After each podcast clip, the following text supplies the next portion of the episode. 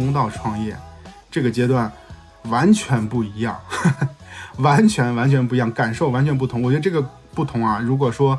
呃，你一直在公司里边工作，我自己觉得啊，你应该是感受不到这个这个区别的。你就是真的你要出来以后，才能这种这种感觉。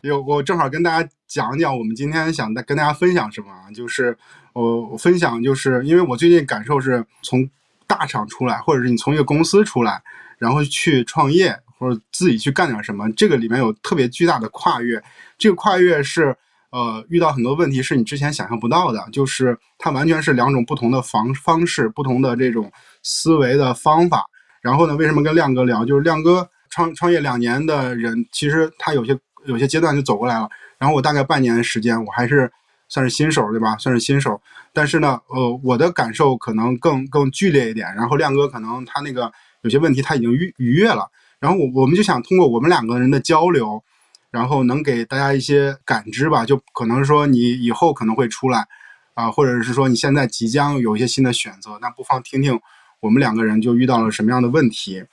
呃，然后也希望能给大家一些帮助。我先说一下第一个问题啊，就是啊，用用那简单的话说，就是眼高手低，就动手能力差。这个是呃，我我觉得我自己最大的感受啊，就是因为呃，你可以这样理解，说个具象的问题，就是我大概连文案我都不会写。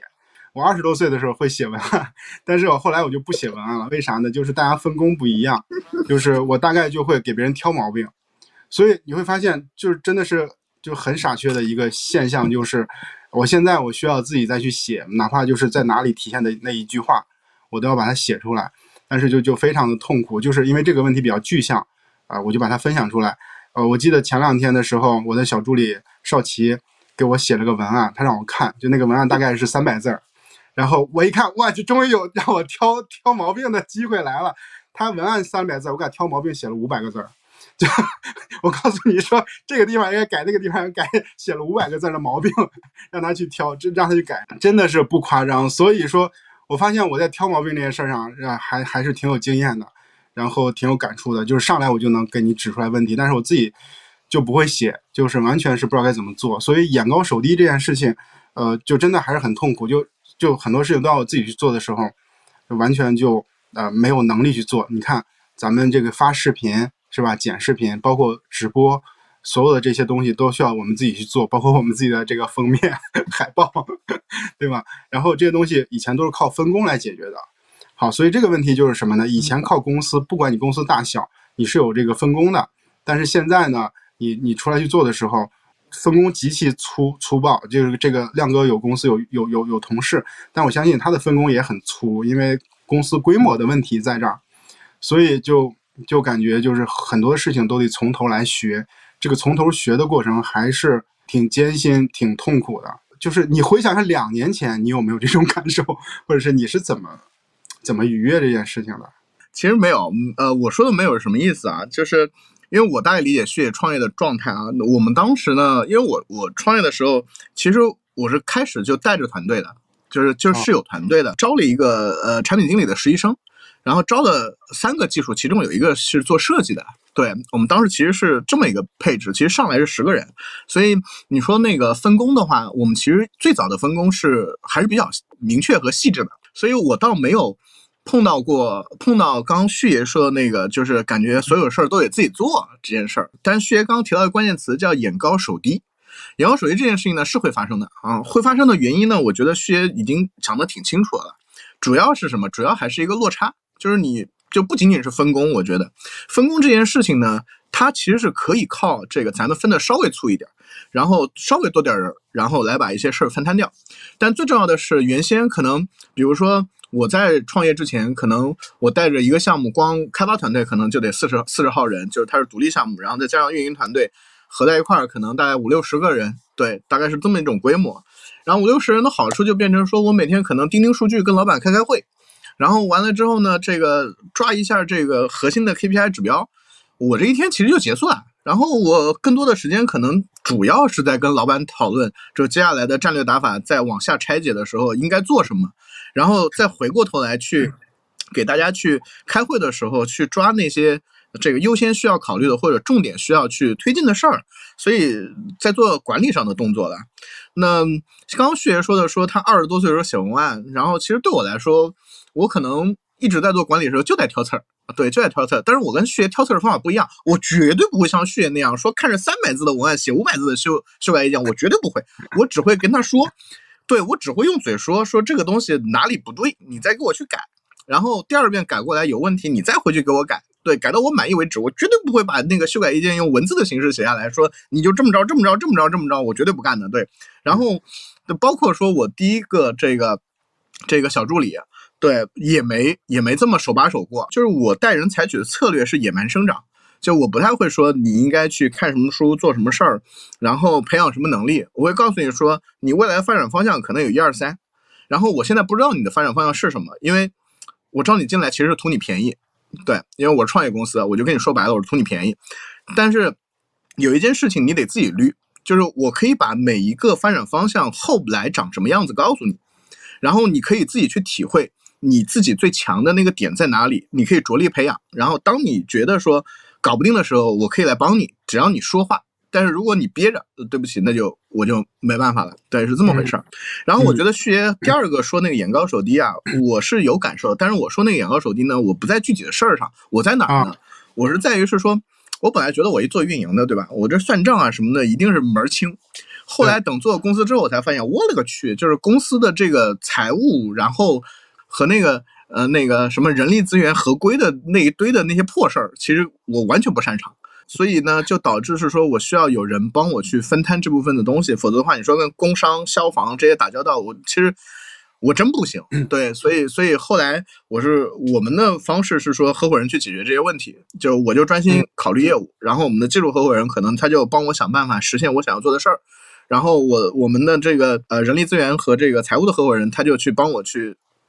趟这汤子，就关于社会关系啊这一系列这些东西。对这个。我知道亮哥是有几个特别好的那个合伙人的，然后就是这里面就从这个环节，我们有个问题啊，是说就是如果你从公司出来，就是不管是亮哥说我说的，就是大概有一个点叫做你遇到的问题是不一样的，就是你要做的事情是不一样的。比如说他会觉得是呃出来以后，如果是算公司的账，或者是你要做运营打法这些，这个不都很擅长嘛？但是会发现，其实你出来以后，你要大部分精力可能不一定是在这件事儿上。然后我的感受就是说，因为我，呃，以前是在一个短视频平台，就感觉我们这样的人应该对短视频直播什么的挺懂，对吧？但是呢，我会发现我们在，就是我们其实对于平台那个东西是比较懂的，但是说你自己去做这件事情，就是你作为一个独立个体去存在，它是另外一个技能，就这个这个技能是呃你需要再去重新练习的。平台的人其实干不了，就是至少他没有这个技能的。然后是因为我其实跟很多平台去对接，我有时候给他们反馈一个问题，我发现他们根本就没听懂。这个问题是什么呢？就是我不不复述那个问题啊，一般就是一个细节问题，比如说一个功能的问题，或者是一个啊比较细节策略的问题，他没有什么可保密的啊，就是他应该告诉我，因为我没有弄明白。但是你会发现，就他根本就不知道，就是他根本就不懂，然后他觉得不回吧还不好意思，就整了一个驴唇不对马嘴。然后让我回到以前，就回想到以前，就我们在做平台的时候，我们有经常会发现，就是我们的用户或者创作者也会问一些问题，然后我们自己也不知道，然后又去问别人，又去自己去查，就为什么就不知道呢？是因为你根本就去不不做这些内容，不做这些事儿，所以里面很多的知识，呃，很多的技巧、功能，你根本涉及不到，你的痛点你也不理解，所以就会也不懂。那这里边就巨大的 gap，就是看似大家都是一个行业的人，但是你从这里边出来以后。你要做的事情完全的就是两回事儿，所以我觉得这是巨大的区别吧，就在这里了啊。然后这个花了一些时间去适应。就是有同学这么说，说了几件事儿。第一个是为什么要创业？我觉得这个话题我们可以聊一下。然后第二个呢，说其实可以找找投资人。然后呢，我就先说说这个我对这两个问题的回应了。呃，为什么要创业？其实我的答案我不知道血液答案是什么，但是我的答案其实很很简单，就是因为没法打工了。我说没法什么意思啊？就是我的最后一份工作其实是在一家创业公司做 VP，呃，然后我进去的时候正好赶上它的爆发期，就是正好我入职的当天实现了它成立大概三年以来第一次业绩爆发，然后呢就看着这个业绩啊从月一千万的收入往月一个亿的收入这样奔上去的，对，然后再到月月入，我记得记录应该是七个亿，就一个月入七个亿，对，但是现在这个公司已经没了，那挂了啊，那是另外一个故事，对，然后在那个过程当中，我经历了一次特别尴尬的事儿，什么事儿呢？就是当时公司拿到了啊 C 轮融资，腾讯进来了，然后我跟我们老板在同一个群里。然后当时腾讯融资进来的时候呢，这个就有朋友啊把新闻发到了群里，发到群里之后，一群认识的、熟的、不熟的就开始艾特我祝贺我。你想想看，就是他们只知道说张亮去了这家公司，但是他们不知道我跟老板在一个群里。然后呢，当时就出现了这个问题，就是所有人在艾特我，在恭喜我，然后我就很尴尬，我说 跟我没什么关系啊，就是这个 B 轮还是 C 轮跟我没什么关系，其实都是我们老板的功劳，我就顺便艾特我们老板。然后在那在那个瞬间，其实我的感受还不强烈，但是后来你就能在公司内部和外界感受到一种无形的压力。这个压力是什么呢？就是我个人的所谓业内的名气比我老板大，于是就导致了是说这家公司的业绩做得好，别人都会觉得应该的啊。这家公司业绩做得不好，不管跟我有没有关系，都会往我这边贴。然后这个东西会导致一个结果，就是不管我的老板支持不支持我，我的 VP 同事们对我是什么看法，他都会让我有很大的压力。对，然后导致呢是说，我从那家公司撤出来的时候，我就在认真的思考，我下一步应该去哪里。然后我发现，我那个年纪去大厂已经不合适了。那如果说我要去小厂呢，我就必须要接受很有可能在那家小公司里发生的后来发生的一些乱七八糟的事情再来一遍的这种情况。于是呢，我就决定说，算了，自己干，因为自己干，最后这家公司或者这个业务好与不好，那都是我的，那我该背什么样的评价，我就背什么样的评价，是这样去创业的啊。然后创业之后呢，确确实实我们最早的时候想过要去聊投资人，并且我也找了投资人朋友，然后他跟我说，他说你的项目我是愿意投的，对，甚至是说你的项目往。外面去，你把你的名号贴出来，大家也会愿意投的。但是有一个问题，就是你这个项目吧，看起来不是一个能让投资者快速退出的项目。因为我当时跟他说了，我想做的事情其实是我想做的是咨询，而且我想做的咨询也不是我自己去咨询，因为我自己去咨询的话，我不需要开公司，对吧？我可能做一个注册一个艺人公司就可以了，就是反正钱从这儿进嘛，然后这个我以工资的形式发给我自己就得了。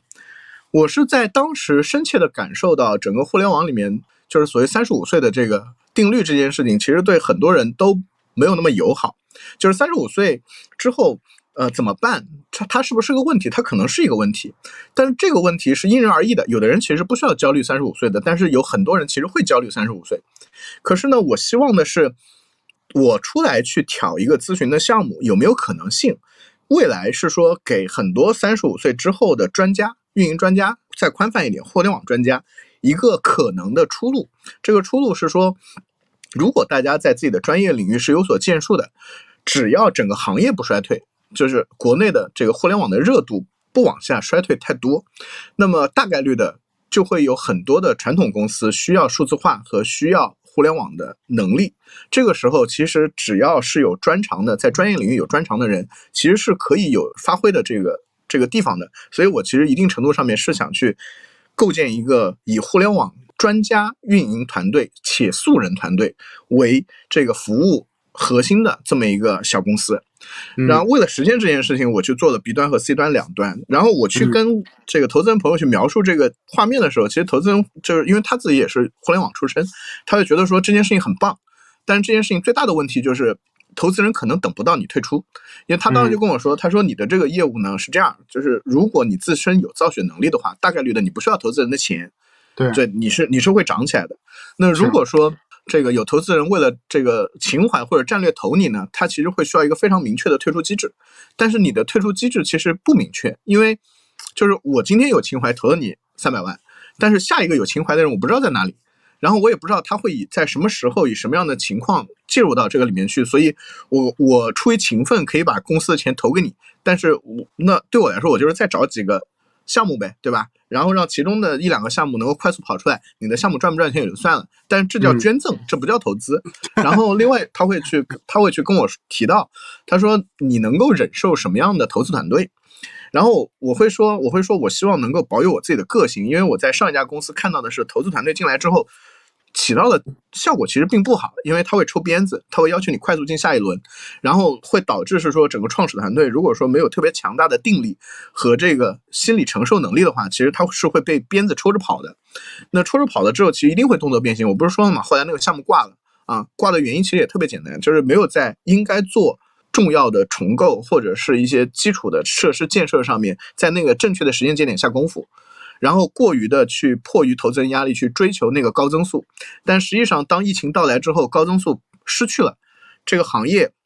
或者说这个这个项目它没有办法维持它原有的现金流规模了，它就一定会炸，所以就没有办法。我经历了那一次之后，我对于投资人去干涉公司的战略和财务这件事情，我就会很敏感。所以当他问这个问题的时候，我就说，如果要这么干，我肯定不要这笔钱啊，就算你是捐给我的，我也不要。对，然后他就跟我说，他说我反正持续关注，但是可能 你自己做好心理准备。然后我当时也跟他交换了意见，也请教了一下。最后我们是三个合伙人，我们决定说，我们各自自己掏十五万出来，先做一个投资嘛，就自己投自己。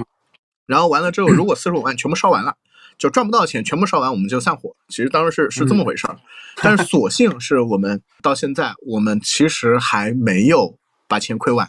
对，甚至在二零年的时候，我们还赚了一些。对，所以这个目前来说还是 OK 的。对，大概是这个样子。嗯，特别好，这是一个比较完整的从，就是为什么从前面那家走，然后以及就是在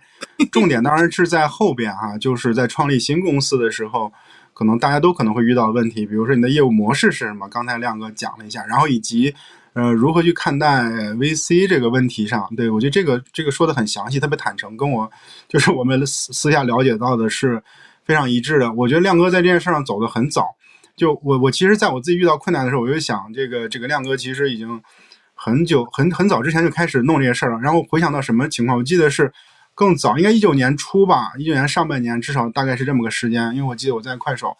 呃，然后这个 VC 这件事儿，我是觉得如果是我的话，我也不会投你，因为。你根本就不需要钱，就你那不是一个那模式，因为我我不知道大家理解不理解，他做的那个模式呢是，呃，他自己也是个平台，就是你是个小平台，然后呢，他对接的是小 B 跟大 B，对吧？小 B 就是比如说我就可以是一个小 B 啊，他培训出来的一些讲师或者是顾问，然后呢，大 B 呢就是他的客户，就是企业端的这些呃客户，所以他是培养这些人出来，然后去对接给。这个这个大 B 啊，我是这么理解的，所以所以他这个模式不是卖自己啊，不是卖自己人肉，所以这个模式，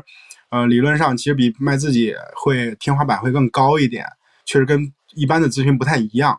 这个是确实是创业当中遇到的一个特别大的问题，呃，特别特别有意思的一件事儿。然后我我自己的感去感受这样的就是，呃，我觉得至少有一个点啊，就是你你在呃公司工作的时候，你会遇到一个问题是什么呢？就是你做的这个事情往往得不到一个正反馈，所以解解释一下正反馈。正反馈的意思不是说，呃，是有一个有呃有有收益的反馈，就是能做出成绩来了。正反馈的意思是，呃，能看得到，呃，它的变化叫做正反馈。比如说它变好了或者变坏了，你一拳上去打上去，它是一个什么样的结果，这叫做能看得到，这叫正反馈。就是我觉得在公司里工作，呃，就像我这种角色。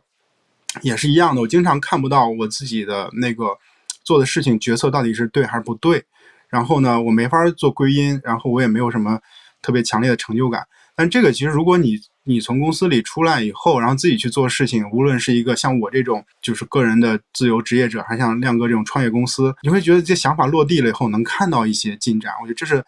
呃跟之前公司里就觉得特别不一样的事情，就是。呃，你你能得到一些正向反馈，然后你觉得你调了调了以后有收益或者没收益都能看得到，我觉得这是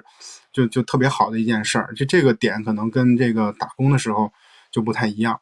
然后后面说到说这个创业还有一个问题啊，就是还有个问题就是在于说，你看亮哥，就是你之前不管是在哪个公司，包括我，就是我们在一个公司的时候，其实。终归还是有一些背书的，就是你是一个平台里边的一个人，然后大家是因为你是平台里的人，所以才会跟你有接触，所以才会就是高看你一眼。比如说我，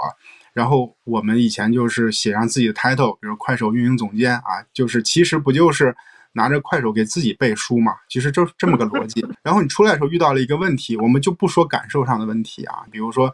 有的人确实是呃，甚至有些同事啊，就是在你出来以后再也不联系，就是这个都没关系，就是这也不是什么就是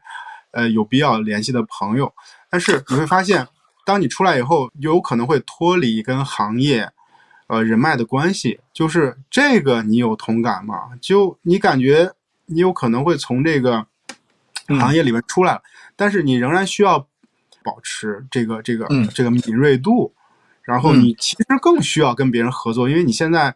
变成大海里边的一艘小船了。以前你是一个大游轮上面的一个一个船长，现在变成小小船，你更需要跟别人合作。嗯，但是你又没有背书了。就就是你又遇到问题，就是你该怎么去跟行业和人脉一直取得联系？旭爷说的对，这是一个问题。但是我对于这件事情来说，我的体感可能没有那么的强烈，没有那么强烈的原因是因为，比如说对我们那个面向，就刚刚我们说我们两端面向企业那端其实没啥好说的，对吧？但是面向这个呃运营同学的这一端，其实因为我们做的付费的一个服务，然后有社群做承载，所以。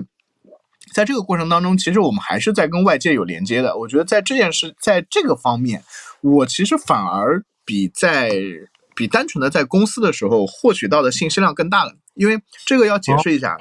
我当时在创业小公司的感受，其实你会担心自己脱离一线太久。就是我在去这个这个最后一家公司之前，其实我还没有完全脱离一线。其实反而是去了第去了最后一家公司的时候，因为在创业公司做到做到这个。VP 的时候，其实那个感觉是很孤独的。对，孤独原因很很简单，第一不是在大厂，所以跟你的横向连接没有那么多人，对吧？除了老板一个 CEO 之外，然后可能就是跟你有这个比较频繁沟通的，可能就是销售 VP 跟这个教务这个管教师的这个 VP，其实就是这群人了。然后再往下，其实你是跟你直接手下的主管、运营的主管、渠道的主管，然后开发的这个老大去做。这些沟通，然后你去跨部门的时候，其实你跨部门你去沟通的时候，大概率的跟你沟通的都不是平级的人，都是比你低一级的人，都都是这种逻辑。所以那个时候你反而很孤独，因为大家不会跟你说的特别深的东西。那所以你去看到一些数据变化，去挖掘一些背后的这个逻辑的时候，其实你是需要去费心思的，对，是需要去费心思的。然后是你要主动的去问下面的人，究竟发生了什么导致了数据是变动的？因为活不在你手上。那对评级呢？那我们当时就是我们那个项目其实是音乐在线陪练服务，三个合伙人里面有两个都是学音乐出身的啊，我也是学音乐出身的，但那两个是完全没有互联网背景的。然后另外一个其实是销售嘛，然后你会发现是说大家的语言很难很难同频，就你去聊 A 的时候，他会跟你聊 B，但是聊到最后的时候，你会发现是说。互相之间无法说服，其实就很累嘛，所以那个时候的孤独感是很强烈的。然后呢，你就会很慌，就一开始就觉得说，反正就这个样子，这家公司再做多做几轮，反正我手上有股份，我退出，这个财富自由就完了。对。但是做到中间的时候，你就会有一种强烈的恐慌，这个恐慌就是我操，外面到底是在玩什么，搞不清楚了。对，就是你自己亲手没有做过裂变活动了，然后你只会去看大家的方案，然后你只会再去做那些分析。所以后来我会强迫自己，比如说像一些大的复盘、年度复盘的东西，我会亲自来，我会去保持我的手感。但是反而是什么？反而创业之后，然后因为我们要去跟这个一线的同学去做交流。比如说，我们有很多做抖音的同学，有很多做这个直播带货的同学，然后那就发现说，哎，他们讨论问题我不懂，哎，对，就你们讨论说啊，这个抖音怎么去卖得更好，然后什么什么什么叫无图像直播，什么乱七八糟的这个这些东西，我完全没听过，但是很新鲜。然后这个时候你发现说，哎，不需要我出面，然后群里面其实有人他可以跳出来说，我帮你解答这个问题，然后我就又变成了一个学习者，我在旁边看，哎，你们是怎么解决这个问题的啊？就这些东西，我可能可能对我来说，已经就是我去做 VP 的时候，不可能一线去做这些动作的。但是我去听这些故事的时候，我会发现说，我还是能理解背后的逻辑。这个时候，我的心是定的。对，所以我我我会我会觉得说，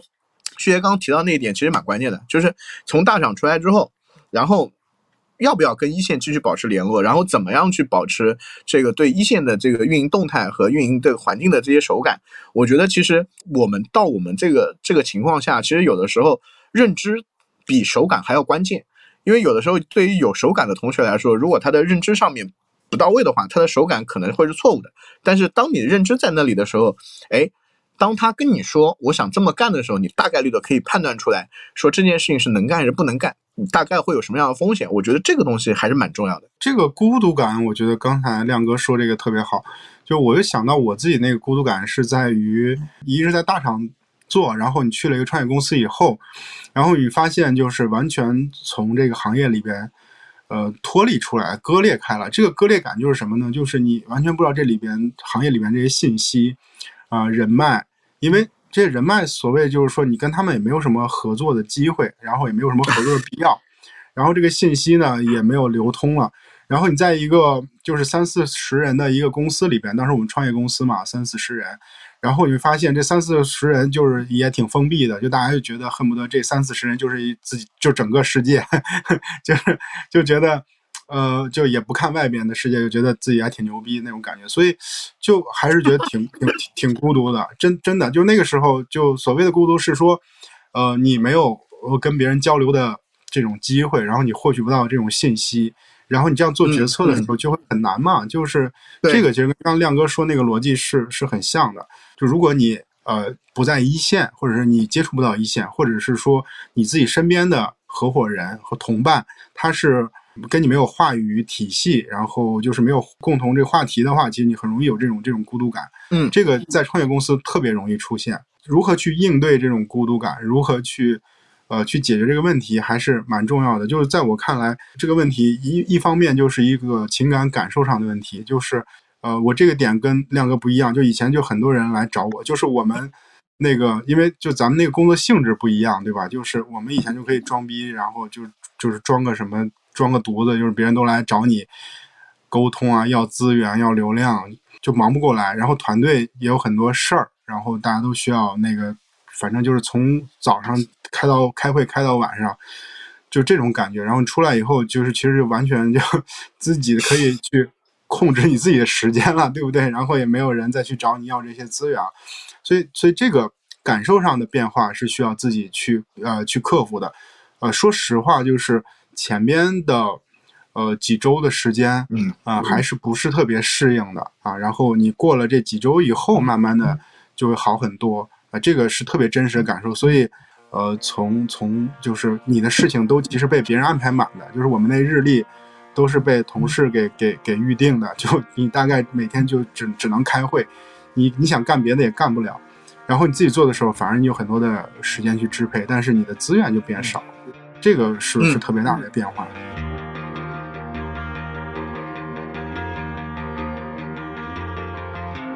我也说一下我我做了啥，我做那东西比较简单，就是我们不是想去服务 B 端嘛，就是去给企业做咨询，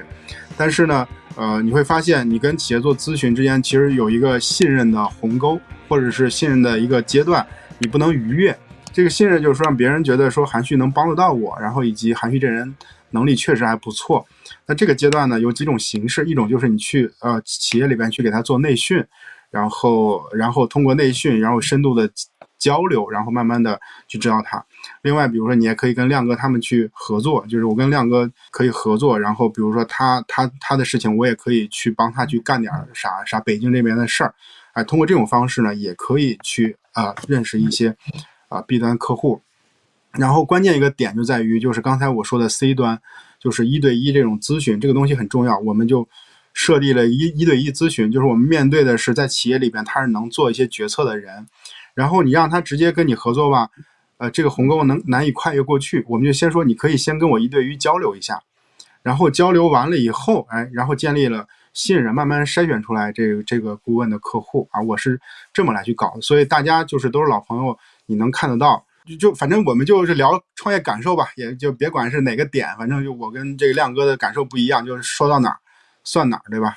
然后下面一件事情就是有意思的点在于。自我学习啊，自我学习这个事儿还没跟亮哥聊过。就是我，我先说说我的感受。为什么说这件事儿？是因为创业啊，呃，你你你要需要自己提升自己。首先你在公司的时候，很多资源还是那样，有很多资源信息到你身上。比如说，我当时很多的学习是通过我团队里边人他给我讲，我就我就学习就懂了。现在的话，可能我更多的是靠看书和和跟别人交流，比如说一对一咨询这种。那看书其实我每天至少会看一个小时，对，所以呃，我我是保持着这样的一个计划的，然后去读哪方面的书都有。我觉得这件事情还比较重要，所以，嗯，亮哥你在自我学习这件事情上，呃，就我不是只想问学习，而是想问你，你在创业的时候，你是不是很注重啊学习吸收？因为你需要自己需要不断迭代。我我还真不太看书，就对。然后旭爷，我觉得旭爷有一个东西讲的特别对啊，就是这个持续学习是很重要的。这件事情我承我我非常认可啊。啊，但是呢，我其实会有一个借口，这个借口是说，我日常会觉得说，哎呀，这个创业很累。然后我采取的策略根本就不是看书，我采取的策略是做社群的这个服务和咨询。做到这件事情的时候。我就会发现说，其实我每天跟用户之间的交流，其实是一种学习。当时在社群里面有个特别好玩的反馈是什么，你知道吧？就是 当我们去做社群的时候，碰到第一个问题是什么？就是就是社群是付费的，这个钱谁来收？怎么收？然后呢，我说那只能我来收，对吧？就是让我们的小助理来收这件事儿，我总觉得不太对。好，那我来收这件事儿，那变成是说我要用公司去做那个付款码。然后你知道我发了一篇文章去招去招收会员。然后这篇文章发出去之后，所有人就跟我说：“亮哥，你为什么不放付款码？你知道吗？就是我说了一大堆的东西，写了一大堆的东西，然后用户告诉我，就是我我应该服务的用户告诉我说，你怎么放不放付款码？然后这变成了一个梗。这个梗到后来是什么呢？是我们的会员反过来在教我做运营。然后我当时其实是是一种什么心态？我其实是很快乐的心态。我现在是觉得说，哇靠，这这个终于有一天，这个我可以。这个被别人来给我教我这些东西了，然后当然我还是会有学习的方法的。那那我想学习的时候，其实我更多的还是在利用这个罗老师的得到。当但是我去学习的时候呢，已经不会去在意说，比如说我从得到的某一门课程里面能够。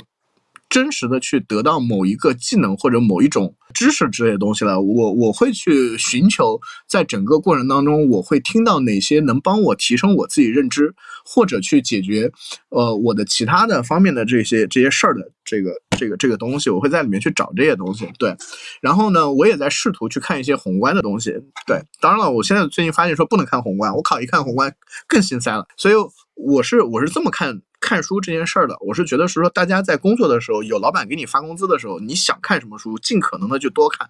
但是我不是让大家去学习他已有的东西，而是把你所有经历的这个在工作当中经过的那些路程啊，那些事件，去从你的接触到的这些课程当中去匹配起来，然后去提升你的经验总结和规划。的逻辑，来确保大家在接下来的这些呃，这个不管其实 anyway 不管环境变得怎么样，至少确保你自己的竞争力。那我觉得说的特别好，就是看书这件事情，哎，就是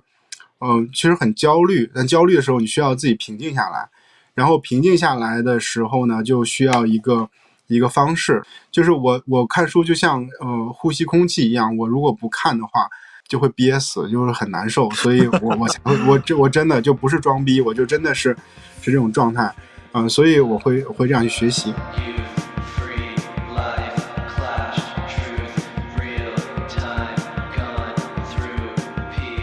这是我最近的感受，就是要脸这件事情真的是很丢人的，我是很很认真的啊，就我真现在在谈论这个问题上，我无比认真，就是。就是你和我之间所说的要脸，就绝对是很丢人的一件事情。为什么？因为我们现在就是在创业嘛，就是，呃，你所谓要脸，其实你所说的要脸，其实也包括我嘛，就是觉得咱俩这个点是共通的。它其实是影响，影响那个商业变现的。对，就是比如，就是你刚才举的例子特别好，对吧？刚才亮大家听亮哥说那例子，写了一篇文章。就他那文章本来就是一个商品，一个服务要出来卖，但是没有留付款码，就是你他妈这玩意儿就这就特别不对，你知道吗？就是我真的作为作为兄弟跟你说，这真的不对。然后我觉得我也不能这样，就我其实最近也在去调整。你看我也会推我自己的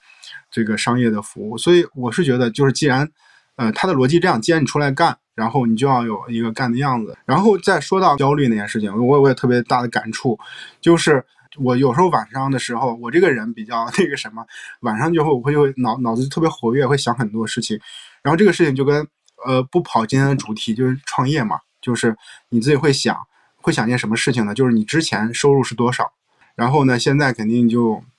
就就就就是我现在的心态，我现在没法说这个数，现在就是从一年级开始啊，一年级开始学起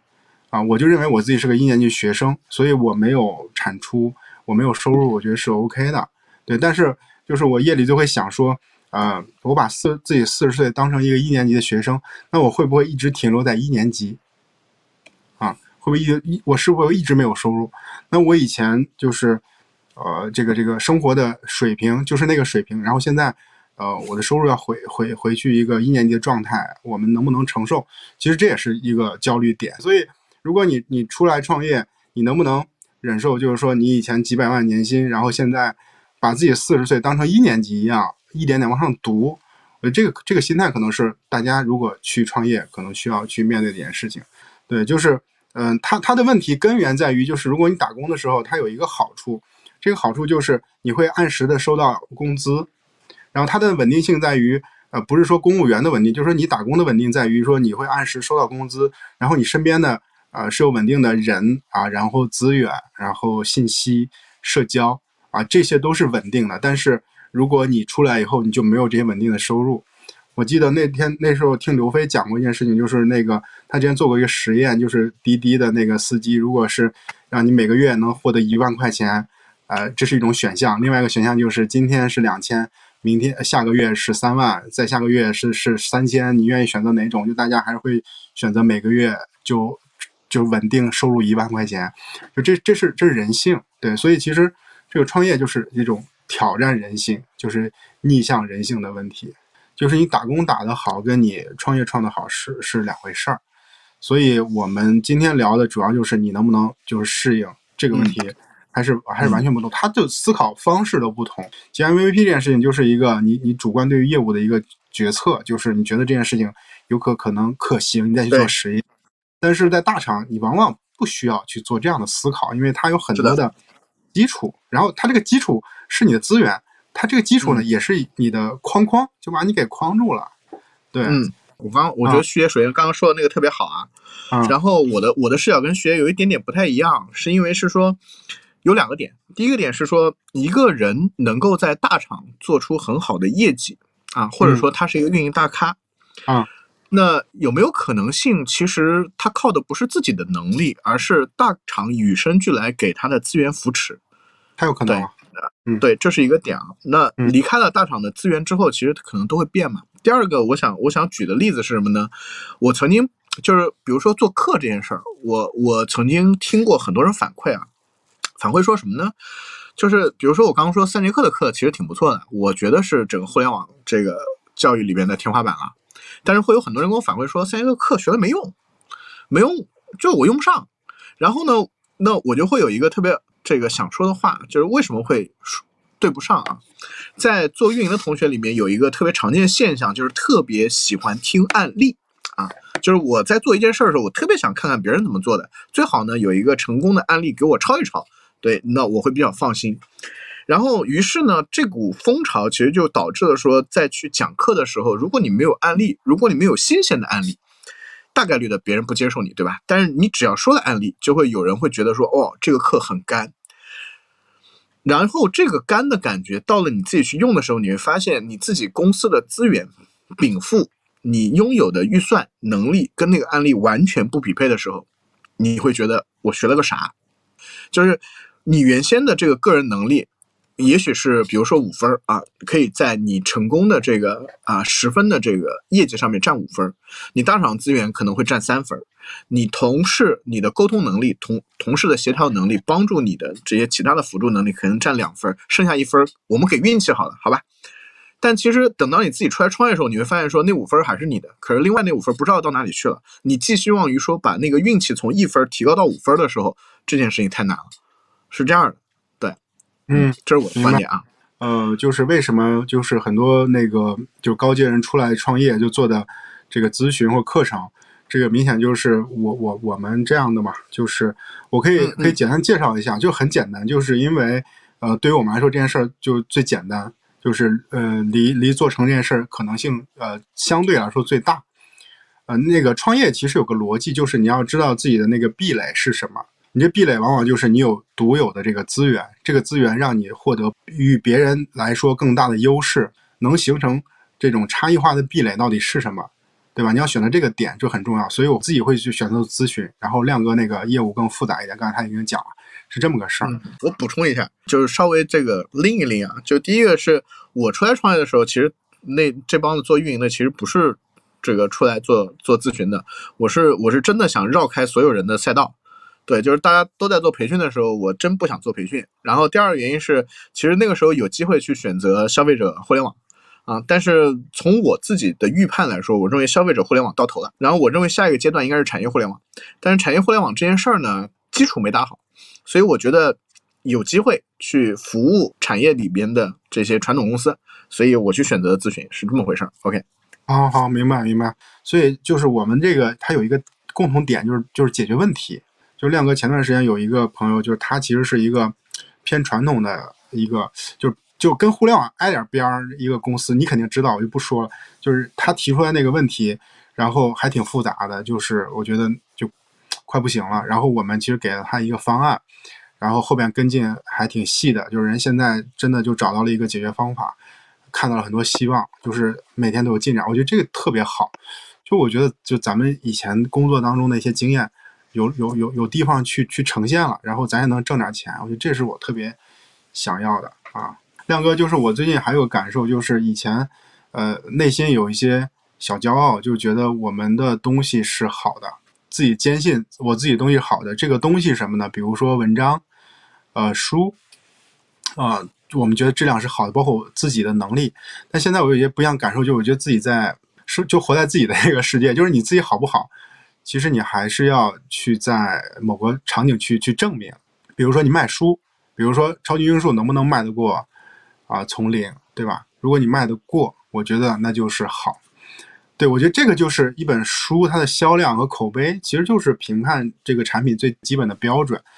啊。所以我是觉得啊，现在就能知道，哎，有的人他写书写得很快，然后写书写得很好，有的人文章。呃，那个那个数据很好，有的人直播或者是视频数据很好，我觉得这是确实有它好的地方，不应该以所谓的那种自己那种心态就觉得就这个这个不行，或者觉得他们就是玩流量。嗯，我我我觉得这个事情现在我有一种呃这种不同的看法，就是就像什么呢？就是亮哥，就是呃你看，就是咱们现在都看脱口秀对吧？就是现在效果和单立人 这两家公司，我觉得因为我跟效果也有合作。跟李诞也交流过，我现在觉得那个公司就是一个极其商业化的一个公司，但是你说就是脱口秀对于脱口秀这个从业者群体的贡献，它远不如单立人，但这两家公司是赚的钱是完全不一样的。你你能说这个效果你就就就嗤之以鼻吗？不能，就人家赚到钱了，就商业化这个能力就是强。我觉得这个就特别好的那个例子，不是不能说咱们我就去学习啊，不断去迭代，我觉得。这是我最近一个感受啊，这个我同意的，这个我同意的。但但是有一点，我想反驳一下啊。刚刚旭爷说，这个证明什么书好不好，就是看这个销量，我觉得这个不对的。对，就是就我觉得还是不能把一个商业化的结果，对，就是商业化是个结果嘛，就是你商业化做的好不好，或者你说书卖的好不卖的多不多，其实是一个结果。但对这个结果而言，其实在过程当中，就说难听点，有可能。两家公司或者两个作者没有做过，没有做错过啊，做的事儿都一样，书的质量其实可能也一样，但是可能就有可能是运气的问题，所以我觉得不能够简单的去定义说一定是这个以销量或者说以成败论英雄这件事情，从我呃很小的时候我就一直认为是说这件这样的想是不对的，有两个点，第一个是历史是成功者书写的，所以他想。他成功之后，他想怎么写都行。然后第二件事情是，我觉得是说有很多东西啊，不管是你说书籍也好，或者是这个创业的项目也好，其实它是需要经过一段比较长的时间来去验证它的最终的那个成败的。对。然后另外一个是，我觉得是说我们我们不用一时的这个状态来去评价整个。创业过程也好，或者是这个书籍的这个呃销量的这个最终的结果也好，我觉得我们不要用一时的数据来衡量。对，有些事情是会有变化的。就是旭爷，你刚刚已经提到了嘛，就是对创业这件事情来说，可能收入要进入一个稳定期，其实它是需要经经过时间的这个考验的。那在经历过时间的这个过程当中，当它还没到稳定期的时候，我们现在是不能够说这个这件事儿是怎么样的事儿，但是我们能够明显感觉到的是，比如说我可能会有点累。啊，然后我可能会有点慌，然后或者说我觉得我可能不停的在自问值得不值得，这些东西都没问题。你会发现说，即便我问了那么多问题，我他妈现在不是还在坚持吗？对吧？你问了那么多问题，难受了那么长时间，你还不是也在坚持吗？对，就是要坚信我们做的事儿是对的和有价值的，是这个逻辑。挣钱这件事情跟真的想要达到预期这件事情中间，其实你是不停的在做人性内心的一些搏斗的。对我只是想说一件事儿，就是旭爷千万不要在这种时候上面用一个结果来论这个成败或者论英雄，我觉得这个不好啊。所以我觉得亮哥那个表达是非常完整，我特别认同。那我那个表达确实有点偏激，我那个偏激是什么呢？就是，